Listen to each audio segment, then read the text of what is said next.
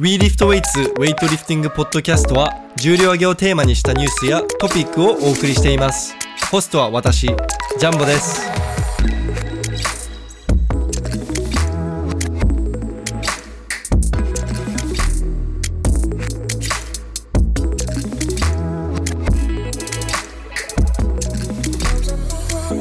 はい皆さんこんにちは。WeLiftWeights のジャンボと石田マンです。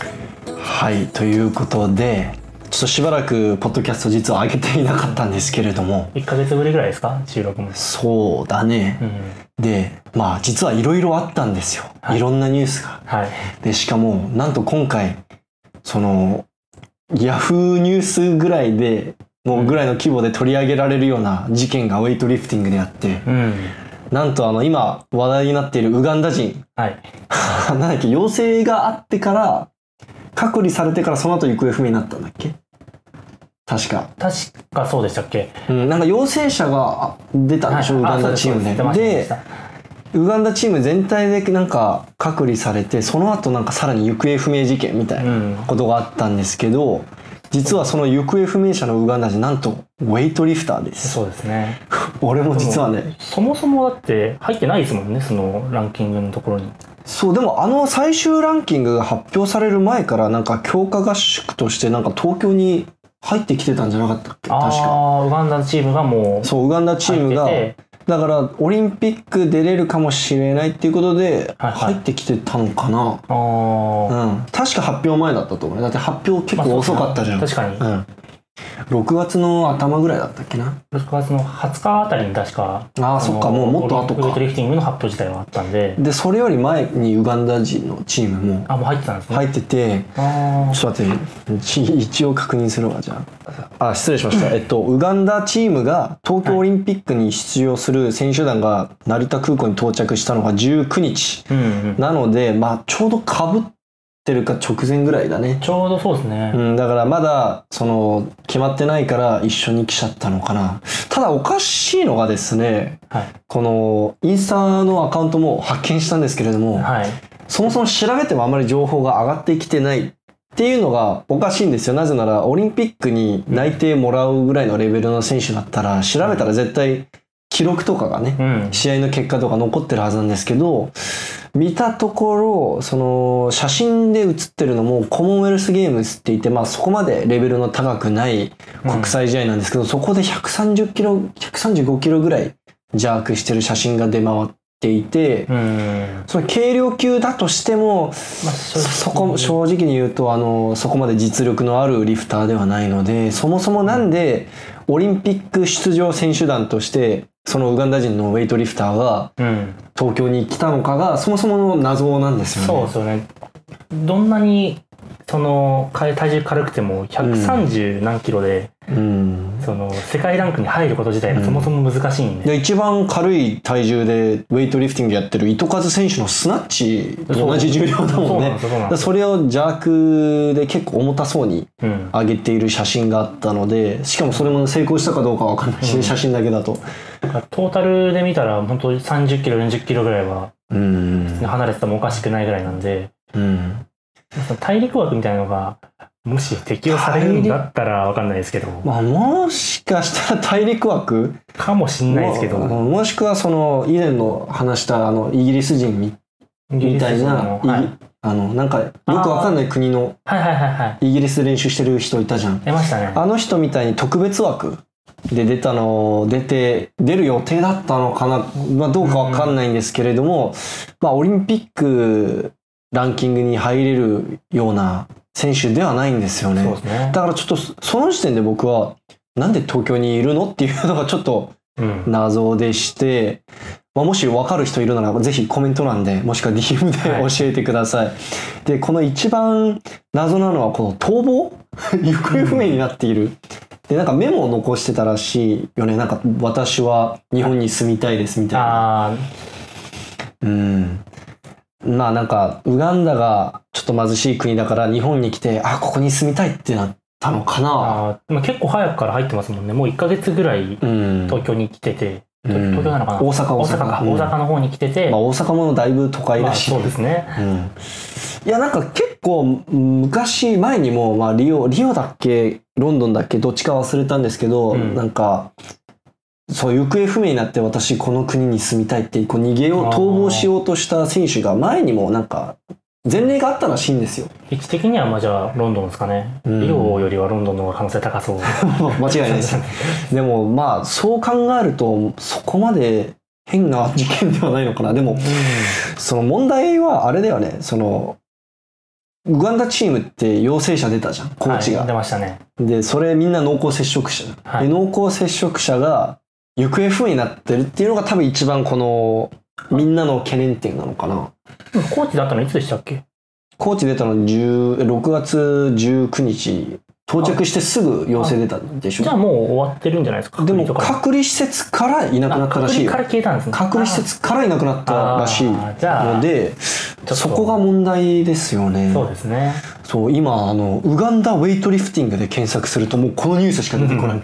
あの英語でも日本語でも。多分もともとウガンダウェイトリフティング打ってても何も出てこなかったと思うんで、そうそう。ニュースが一個増えた。ウガンダウェイトリフティング検索してももうなんか選手の名前も出てこなかった。もうそのニュースしか出てこなくて。まあ、そもそも選手の名前も出てこないって時点で怪しいですよね。まあそもそもウェイトリフティングがすごい強いイメージのある国ではないよね。ないですね。聞いたことないですね、ウガンダの選手で強い人。うんそうですねパンアメリカンでもあんまり活躍する話聞かないし、うん。うんセッションとかに出てたのかもしれないですけど。まあ、早く見つかるといいですよね多分みんな特に大阪にいる皆さん不安じゃないですかねなんかまあ本当ツイッター情報なんで本当かわかんないですけど、うん名古屋に向かってるという情名報。古屋に向かってる わかんないです。なんか本当ツイッターで見ただけです。うんまあ事実かどうかは置いといて、まあ、東京に来るよりはまあ近い、見つからないのかな どうだろう。意外と奈良とか和歌山とかいた方が見つからない気がしますけど。まあ、うん、ちょっと早く見つかるといいですね。まあ、オリンピックに出出場する気はないのかな？そもそもなんかニュースにももう、オリンピック出場から漏れたっていうふうに書いてあったので、もじゃあそもそも出る可能性うん代表じゃない。ゃったっていうだけですもんね。うん、ちょっとね、あの、謎が多い事件ですね。まあ、それぐらいですかね。この、ここ最近で一番がホットニュースは。ねで、それ以外で、実は今、ウェイトリフティングが大変ないろいろ起きていて、はい。IWF でまたなんかあって、おうん。いつものやつですね。あの、まあも、もちろん、アヤン会長関連ですよ。ああ、まあ、元会長ね、はいはい我々の大好きなアヤン会長。大嫌いのが正しい。大大嫌いその、トルコの、あの、代表の、はい。まあ、理事会のメンバーが、うん2012年に、うんアヤン会長宛てに、まあ、当時の会長うんうん宛てに、あの、ドーピングの、この要請がこんだけ出ちゃったんだけど、はいはい隠してくれと。それロンドンオリンピックの時のだからオリン、ロンドンオリンピック出るために、はい。これなかったことにしてくれみたいな。っていう E メールのやり取りがはい発見されて、その ITA がそのレポートを、はい。報告書を出しあのよ発表したんですよ。そこにこの E メールはちついでにこのちなみにこの E メールは消しといてくださいねみたいななんかえぐいやり取りの があったらしくて実は本当はもうそこでもう何名もドーピングが陽性が出る予定だったし、本当はそこで4年間出場停止食らってオリンピックも出れるはずじゃなかったと。うん、もう次もオリンピックまで絶対無理ですよみたいな状態になったってうん、こういうのこういうスキャンダルがあったんですよでトルコといえば最近まあトルコといえば一番強いリフターってあいつじゃんあのダニア・イスマイロフこの間ヨーロッパ選手権優勝していた73キロ級のダニア・イスマイロフ確かスナッチ160キロ165キロぐらいする、あのリオの時も確かメダル取ってたと思うんですけどね。まあかなり強い選手、まあ、前世紀の時は6級で165の、まあ、180とかやるような、うんめっちゃ強いですね。185ぐらいやるような。多分最後に CG4 にスナッチで勝った選手だったかな確か。へー。6級時代の時に CG4 にスナッチで勝ってるんですよ。すごそう考えるとすごく強いですよね。ほぼいないじゃないですか。そうそう。まあ実際に今もヨーロッパ選手権優勝したし、うん。ただなんと、その、IWF ではまだ発表されてないんですけど、はいトルコの、トルコのその国内のドーピング検査ではいはい。陽性になったらしくて、え、で、これ、実は2度目らしいんですよ。ほう。そう1回目の時も IWF では発表されていなかったんですけれども、まあ、そこにもちょっと闇があると思うんだけど、その実はこれ国内でバレ捕まるの引っかかるの2回目で。ダニア・イスマイロフが、まあ、あのまだ正式発表されてないですけどもしかしたら IWF のあのサンクションそのはい陽性者リストに乗っかるかもしれない、あーでそもそ。も今回のオリンピック出場にはまあ出ない予定だったそのちゃんそもそもあの出場資格がなかったい。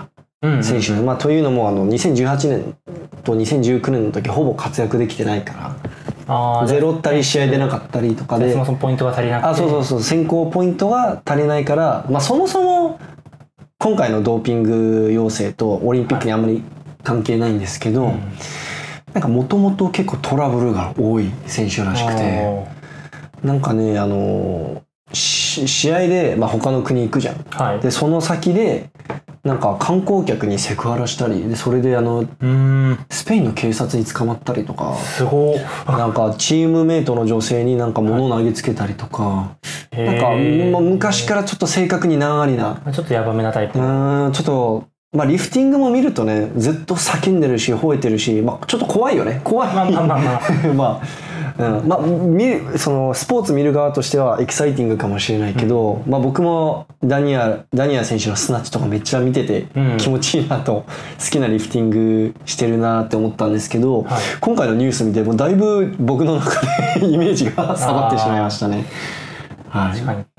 で本当にトルコで強い選手といえば彼今彼しかいないのであんまイメージないですもんね。うん一人二人ぐらいしかもう。ちょっと前は何人かいたけど、まあ、陽性者、みんな捕まっちゃったりしていなくなっちゃってもう残り一人みたいな感じだったんだけど、彼ももし本当にこれで出場停止が正式に決まればはい。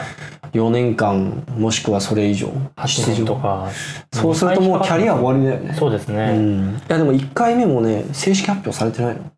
じゃあこトルコの国内でうん。もみくちゃになった？うん、だからもしかしたら2年で済むかもしれない。今回今回が初めて扱いになあってどうなるか分かんないんですけどもう彼も年なんであ、もう30近いキャリア長い。そうえちょっと今調べますね。もう30超えとっくに超えてると思いますよもう今も結構カツカツでやってるイメージなんであ29だからもう30、うん。軽量級の30歳って結構もうギリギリ。なんかもうあキャリアあと短いうん、あと長くて2、3年とか。っていうイメージなんで、まあ、ルーシャージュンじゃない限りね、まあ、あれ中量級か。まあ、でも73だったら、ちょっと縮う量ん、にそう足引っ掛けてるぐね。らいなんで。まあ、おそらくもう無理かなっていう感じですかね。ちょっと残念ですね。うんあの、ロンドン、あ、2012年の報告書あったじゃないですか。うんうんうん。まあ、あれってドーピングのあれ、か疑いかけれるのって8年以内でしたっけ確か。過去そうそうそう。の検体引っ張れるのって8年以内だから、じゃあそのやつが出たとしても、そうなんだよね。その選手は引っかかることはない。免れると思うね。そうだね。まあなんか半分ぐらい引退してそうですけど、うんうんうんでも、そっか。じゃあちょっと出たところでみたいな感じなんですね。うん。わかんないうね。ん。ちなみに2018年なんで試合出てないかというと2018年試合が、えっと、最もでかい試合が世界選手権はい。トルクメニスタンで行われたじゃんはいはいはい。ダニア・イスマイロフ実はトルクメニスタンからトルコにあのこ移籍してるんですねあ、もともとトルクメニスタン人なんですそうね。生まれは故郷はトルクメニスタンでえ俺トルクメニスタンに帰りたくねえっつって。そうちょっとちょっとなんだろうこう 個人的な理由で出なかったらしい。でまあ残念だよね。すごい強いから。ですか、バイトをやってて、うん。ちょっと辞めちゃったらそのバイトのところに行きづらくなるみたいな感じが、不安みたいな。そうなのかな僕はもともと働いてたところで。この職場もう行き行けねえみたいな。客としても行きたくねえみたいな。気まずいなっていう、あの感覚なんだ。もっと重いですよ全然それよりは重重いですけど。そうっすね。はい。でこれだけじゃないですニュースが止まりませんよ。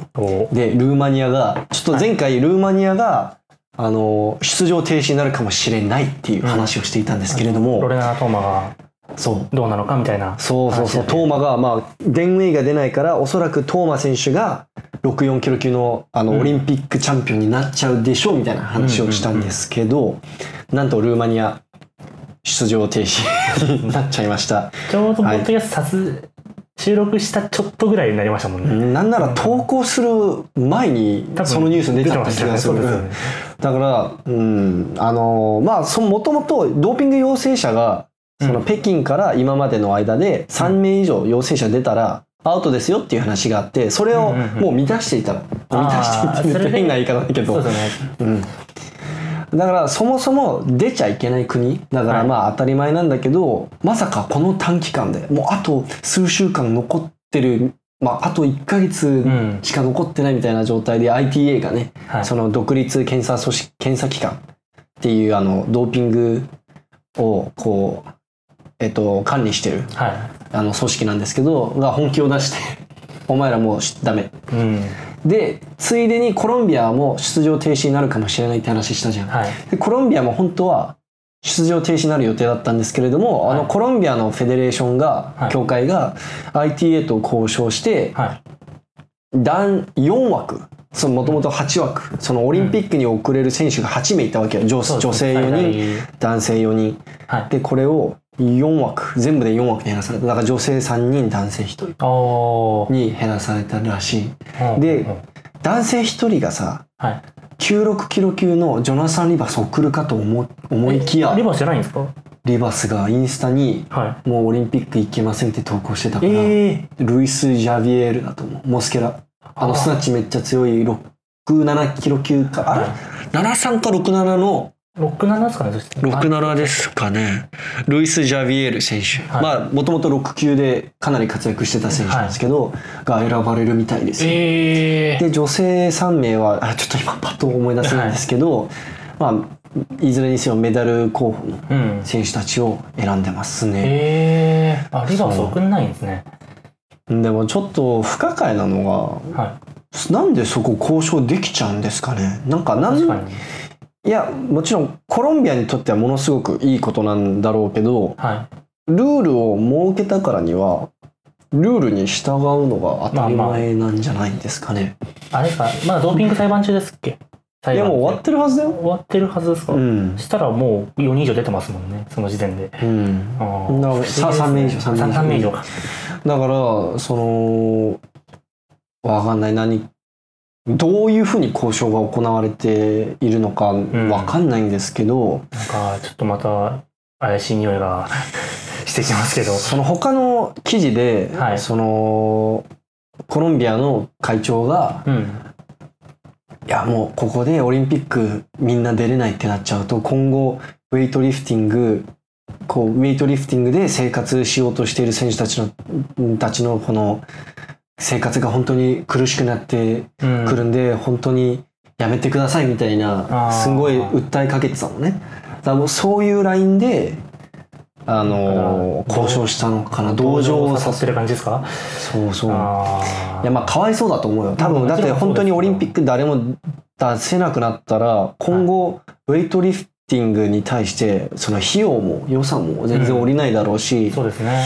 ただまあドーピングしなければいいじゃんってまあ、言うんだけれどもまあただ彼彼らには生活がかかってるから我々と日本人選手とはまたちょっと違う世界。そうですね。感覚が。だからまあそこをねこう理解してあげられない我々が悪いのかな。どうなんだろまあ、う、うん、お国柄というか、うん。日本人の感覚だと、うん。もうドーピングは完全に悪になってるんで、うん。やっぱりうん、そこを肯定するっていうのは立場的にも難しいですよね。うん、そうだね。まあその僕は結構ずっと東京にいてはい。そんな貧しい生活を味わったことがないのであまり人のことを言えないんですけど、なんかそこが交渉できちゃって、うん。でそれのせいで他の国の出場停止になるはずだった選手が出ちゃったせいでもしかして私メダル取れたの取れ取れ取れたかもしれないこの人のせいでうコロンビアのせいで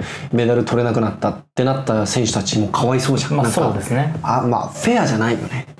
そもそもその前例が1個効くんだったら、他の国もドねーピング引っかかったんだった時に、ねどうしてもとお願いしたらなっちゃいますもんうん、いね。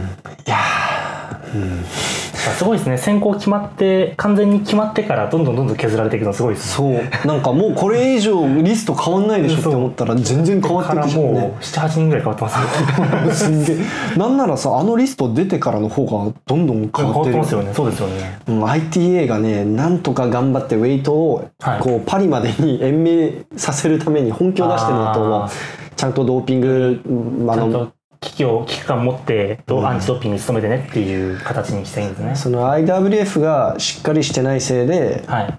また IOC から注意来たのあお前らそろそろ目覚まさないとマジでパリから消すからなみたいなのがでも多分毎年4回ぐらい言われてる。34回ぐらい。そんなに？で今年もまた言われたのよ。ああうんなんか。まあ結局そこってアヤン会長の部分からずっとそうじゃないですか。でうん。結局あのアメリカの人が仮代表になってからもうん。その結局よくなりそうでまたそう。バーンってね。なんかそのドーピング OK 派閥みたいのが ずーっとそこ幅ふふってるんで腐敗大好き派あ閥そうそうそう。うん。そこが変わらない限りウェイトリフティングがまあクリーンになるっていうのはもうありえない話です。理事会メンバーがねいいっぺんちょっともうリニューアルしないとそうなんですよね。もう別団体作るぐらいの勢いでやんないとうん。ちょっと難しいですよね。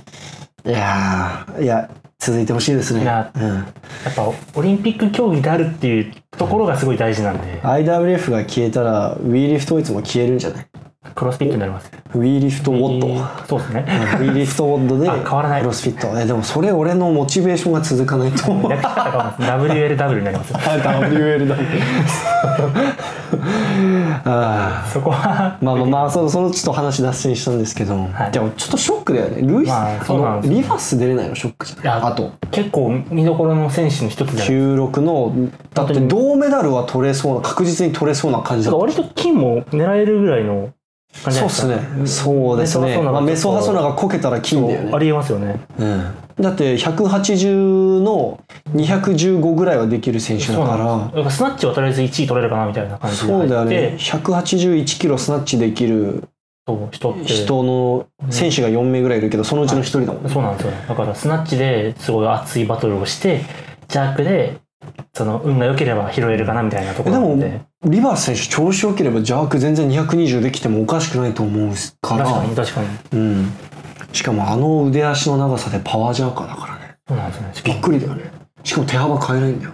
すごいですよね。あのコロンビア出身でこのあ。こうやって手幅変えちょっとこの聞いてる人何の話ってなってるかもしれないけどコロンビア人大体クリーンから立ち上がってから手幅をかなりグイって広げてからジャークするんですけれども彼広げないんですよ。そうですね。めちゃくちゃ珍しいんですよ。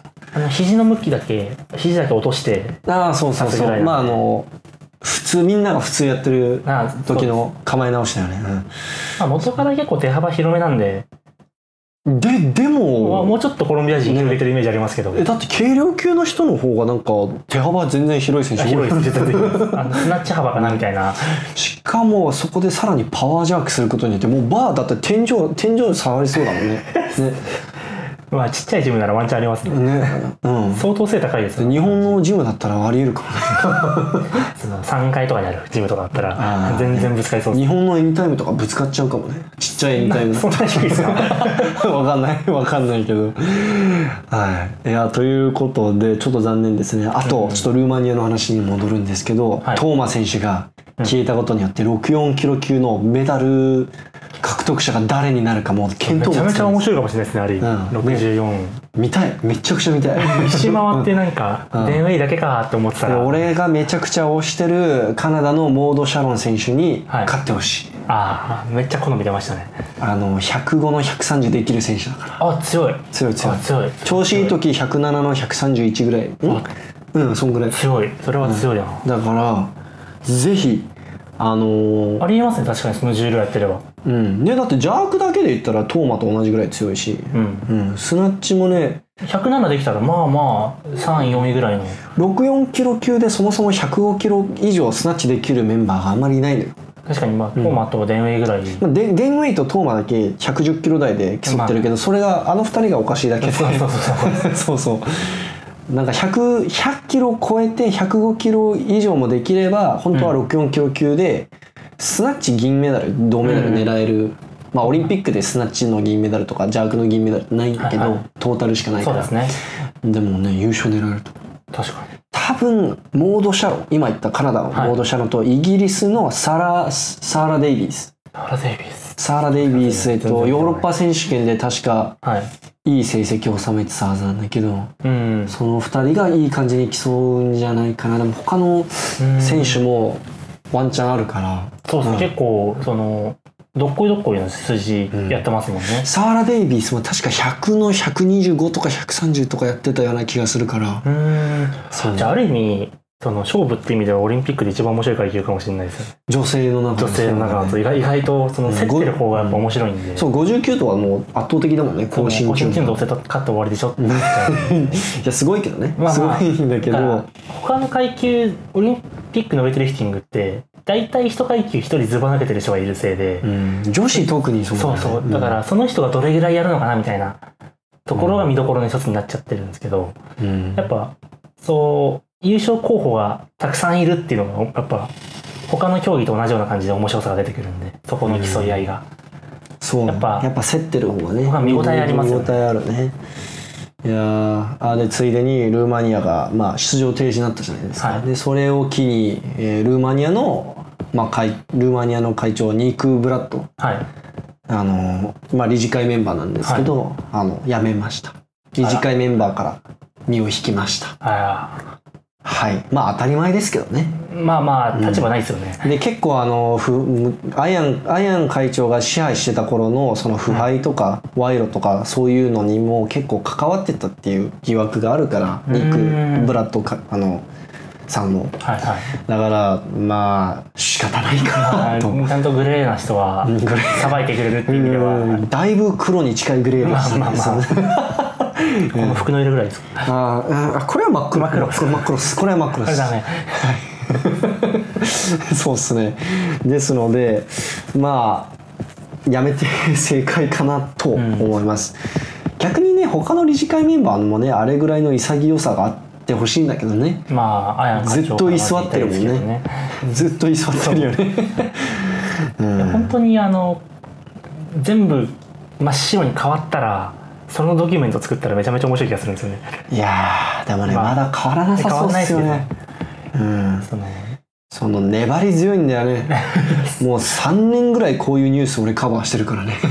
確かに、ニュース始めた時から。ウェイトニュース始めた時からずっとあのこういう腐敗の話して多る分始めたきっかけそれですもんねなそうっすよね。た多分。ポッドキャストでニュースのウェイト関連のニュースを話をしようっていうきっかけがそもそもあのウェイトリフティング国際連盟の腐敗から始まったので。あの回からなんか定期的にうん。なんか2ヶ月3ヶ月に1回ぐらいその話してる気がするんで、うん。でこれがその実は日本の中の選手たちは意外とこういう話知らないの。全部英語でしか記事が出ないしまあその日本の協会側もさわざわざウェイトの悪いニュースを世間に発表すること、理由なんてないじゃんないですね。別にそれが悪いとかじゃなくて、自分から自分のスポーツけなすみたいなうん。感じになっちゃうから、まあ、わざわざね発表する必要もないし、触れる必要もないけどその俺は選手たちみんな知ってるんだろうなっていう体で話聞いてみると、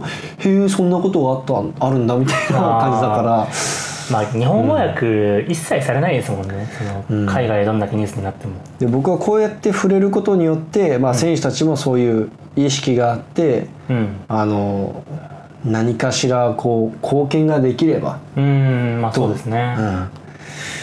まあ、できできることを選手の立場からして、まあ、少ないっちゃ少ないけど今は IWF の中でもこの選手の、えー、とアスリート委員会はい。みたいなのがもうできてるので、ああじゃあそこからそこからも活動ができると、でそこにあの、まあ、何かしら声明を出して、うん。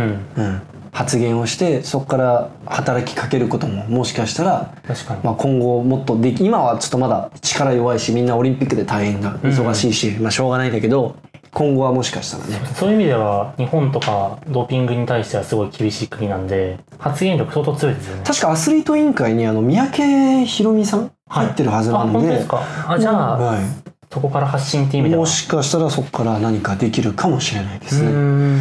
あはい。すごい、で今日最後のニュース。もうニュースが多くてちょっと 今回ももうね盛りだくさん。ニュースだらけ。うんで最後に一番最近のニュースで、はい。なんと2017年85キロ級世界チャンピオンのアーリー・メンデズがうん。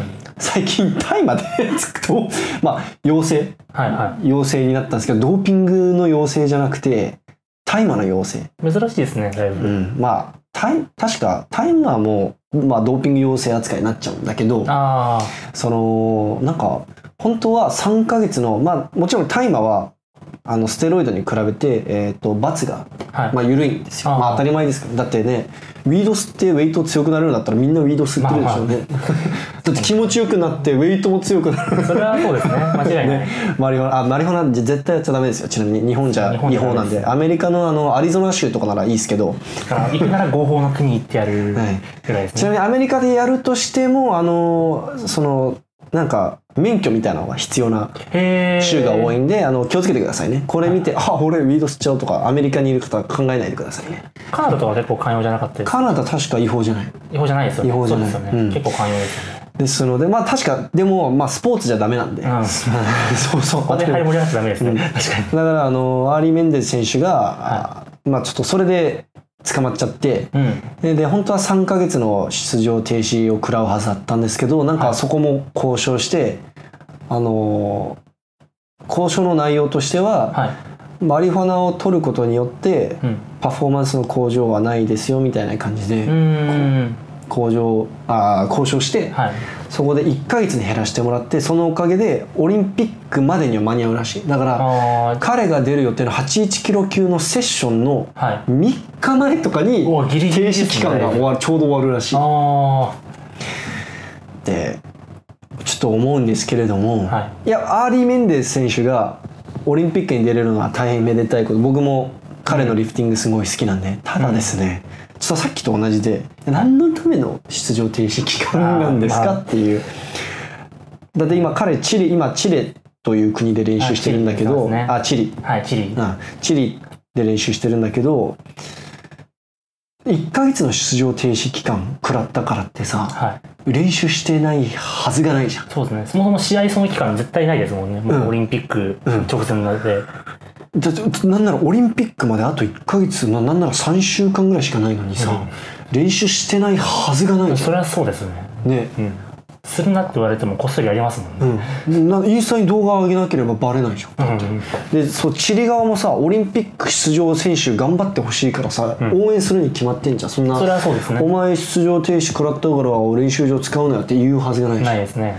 だからさな何の何のための1ヶ月バンなのかが、うん、よほど出てほしいのかそれか、繰り上げいい加減するの面倒くさかったのか、だって海外よくある話じゃん出場停止本当は出場停止期間中にさはい。練習場側もさあ練習しちゃいけないですよって言わなきゃいけないし、はい。周りの選手たちもそのドーピングした選手と関わるとその規則に触れちゃうからそうですね。抵触しちゃう。ね。抵触しちゃうから本当はいけないの。はいだからそでも例えば去年うん。えー、とドーピングで出場停止食らってるルーマニアの元96キロ級で出てた選手にニクニコ選手が堂々とさはい。231キロクリーンジャーク練習してる動画上げてて。てましたね。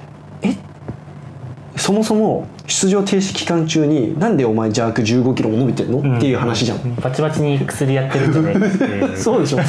何堂々と動画載せてるのっていうのはなまあもあるし、はい。そもそもなんで練習環境できる環境があるの？っていう話じゃん、だって2年間出場停止くらいそうですね。はずじゃん。だって。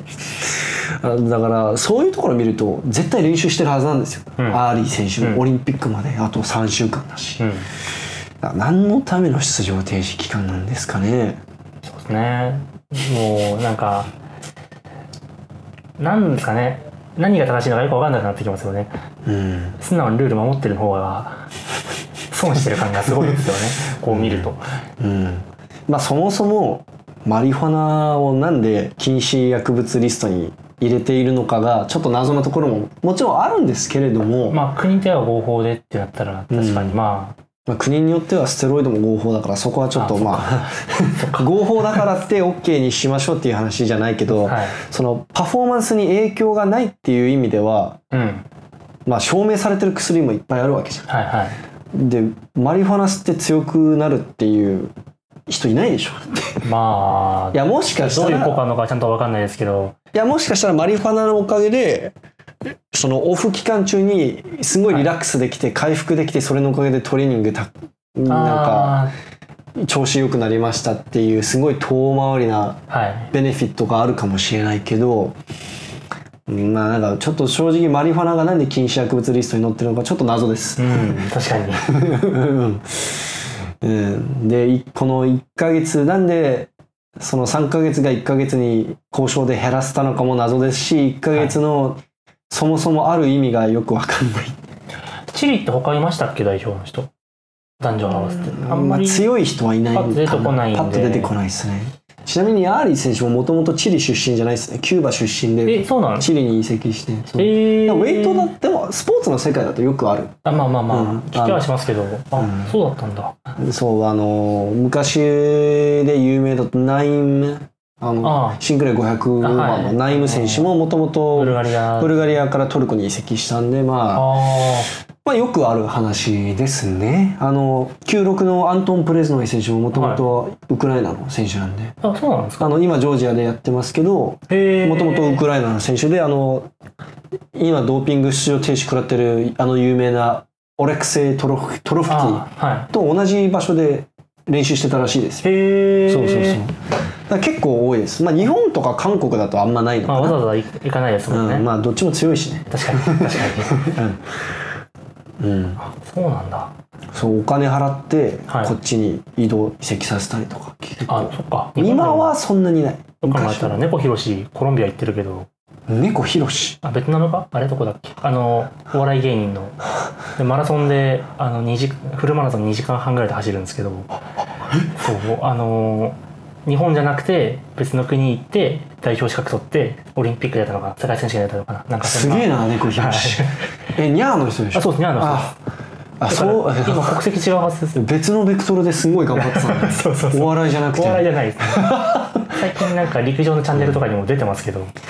めちゃめちゃ速い。すごいね。詳しいね。